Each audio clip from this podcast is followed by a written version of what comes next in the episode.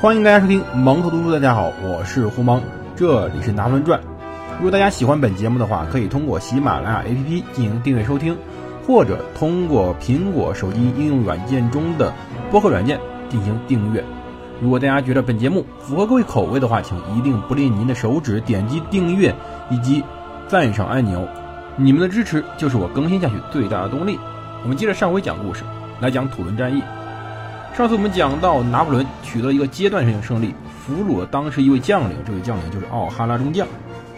这时候他们距离胜利已经非常近了，那么就差最后临门一脚。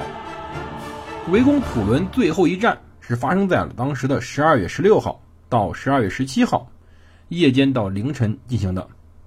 发动这个战争之前，共和国已经向前线输送了大概有四万人的兵力。这个时候哈。土伦本身的反法联军损失非常大，虽然后来有补充，但是因为法军持续围困，使得当时总兵力已经低于一开始了。此消彼长，双方的兵力差就显示出来了。截止到十二月十一日，当时土伦呢一共还有一万六千人左右，其中呢有英军两千多人，西班牙军六千多人，以及萨丁军队两千人左右。以及四千多个那不勒斯人，一千五百个法国人，总共有一万六左右。这是当时土伦里面全部的军队。虽然说我们《孙子兵法》中总是说实则为之，但实际上当时由于炮兵的存在，四万人去包围两万人左右的军队是可能的。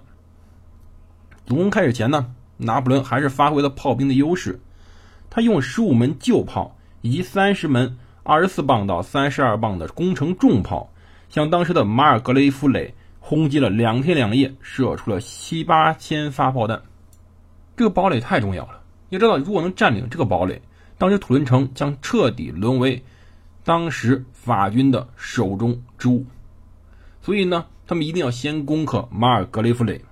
到十六日晚，当时下着暴雨，狂风呼啸，电闪雷鸣。要知道，地中海附近冬天经常下雨，当时在趁着黑暗。开始，六千法军直扑马格雷夫垒。此时，反法联军依托预先构筑的障碍物和防御工事开始顽抗。整连整连的法军在黑暗和混乱中迷失方向，走错地方，最后一排一排的倒在当时反法联军的霰弹炮下。你要知道，当时的炮弹主要有两种，一种叫做实心弹，就是一个圆铁球，跟铅球一样。轰击出去，要知道这玩意儿如果打出去能不能打住人，真是凭运气。还有一种呢，叫做霰弹，或者俗称的葡萄弹，是在炮中装填一个包有非常多小弹丸的布包或者纸包来发射出去。这种弹丸呢，远处是没有用的，但近处可以大量杀伤当时近处的敌人。这就是当时法军遇到的困难。他们靠近时候，敌军用火炮发出霰弹，来大面积杀伤当时的整连整连的士兵，非常惨。在几次进攻以后都被击退以后，法国的许多干官兵开始慌了。任何人在死亡面前都会慌张，甚至开始绝望。甚至当时杜格米将军都开始觉得非常的担心。就在这关键时刻，拿破仑亲自带领了预备队冲了上去。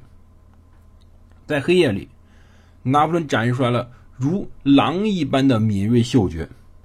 他有独特的超强的敏锐性和洞察力。他发现了当时法军已经陷入了困境，甚至岌岌可危。他把所有胜利军准确而及时的投入到了攻击中。他发挥了当时预备队的最大作用。据传说啊，这可只是根据传说。拿破仑呢，率领部部队发动冲锋前，甚至喊到了。如果我们向前冲，请跟上我；如果我退缩，请杀了我。当然，这句话呢不一定是当时他说的。当然，还有一句话叫“如果我战死了，请为我报仇”。在士兵的呐喊声中，拿破仑身先士卒，他冲在第一线。这是一个将领必须拥有的素质，一定要喊“同志们，跟我上啊”，而不要喊“同志们，冲啊”。这是对于士兵来说是两种态度，一个是跟我向前冲，一个是我站在后面看你们进攻，然后我去抢功劳。士兵们是最讲究这个的。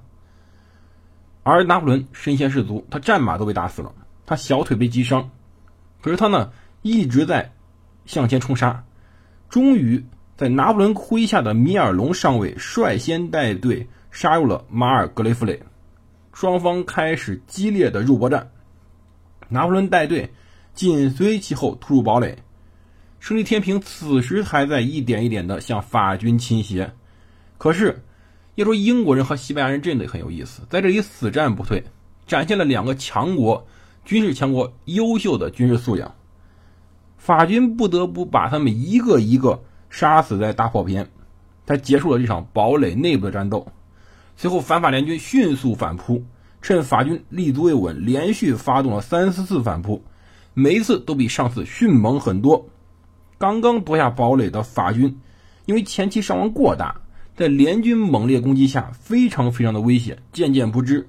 可以想象，在这深夜中，这个堡垒内外到处都是烧焦的各种器械，以及到处都是分不清的是法军的，还是英军的，还是西班牙军队士兵的尸体，遍地死尸啊！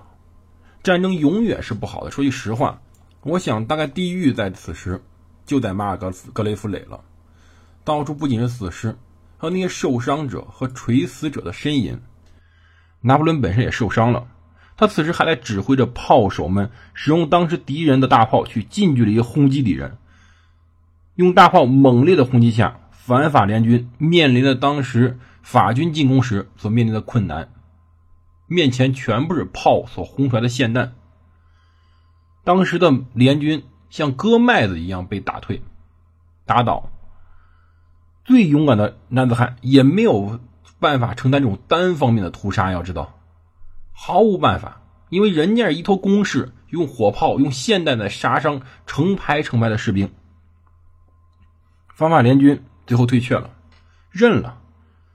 历经三个月艰苦的准备和浴血厮杀，共和国的三色旗，红黄蓝的三色旗，终于飘扬在了这个小直布罗陀上空。反法联军。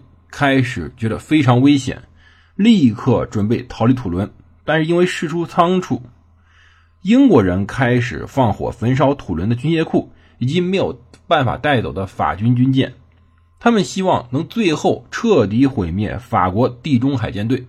到十八日夜，法军开始猛攻土伦城门，拿破仑又亲率炮兵和工人突入还没有完全收复的土伦。他们不但扑灭了英国人所放大火，保全了军械库，也阻止了英国人的烧舰计划，还救出了被关在舱底战舰舱底的被俘水兵，被俘军舰也大量得到保全。法国地中海舰队终于尽可能的保全下来，只被损失了三十六艘当时的军舰。这时候，拿破仑立了大功了。到十九日上午，法军。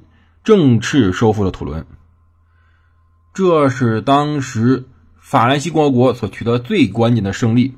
这捷报传遍了整个法国，许多人都不肯相信，这个曾被做过是无法攻克的堡垒，竟然被一个二十四岁的初出茅庐的一个没有任何名声的一个年轻将领，错了，年轻军官所攻下。他还不是将领，但是在这一次之后，他变成将领了。要知道，在战争以后，当时的迪格米将军在报告中盛赞拿破仑，称为他是个难得的军官。而此时，法国呢缺乏非常多的优秀将领。要知道，这是个特殊的时代，此时军事上经常发生非常罕见的晋升。由于各种原因，比如说恐怖统治，比如说移民，比如说战争的损失，比如说政治大大清洗，比如说。当时败将被贬黜，比如说政治的猜疑，比如说找替罪羊，在这次共和国的抗争中失去了非常多的军官，而失去军官人数甚至超过了正常的辞职或退役人员的总量。因此，有人升职快不足为奇。要知道，当时呢，比如说有拉扎尔奥什，一七八九年时候他还是下士，但是一七九三年就成了将军了。再比如说米歇尔奈伊，一七九二年他是中尉，到一七九六年，他也成将军了。但是，谁都不如拿破仑升职的快。要知道，拿破仑呢，晋升速度非常非常可怕。我们用“可怕”这个词来形容。我们再回顾一下拿破仑当时的军旅生涯。此前啊，他此前服役了九十九个月，其中呢五十八个月在请假。哼，谁要雇着这种雇员，真头疼死了。但是，其中他当了五年半少尉，一年的中尉，六个月的上尉，此外当了三个月的少校，而且从来没有当过中校和上校。他的服役九十九个月（括弧请假五十八个月）以后，他在一七九三年的十二月二十二日，他在二十四岁的时候被加封为准将。此时，他正式成为了将军中的一员。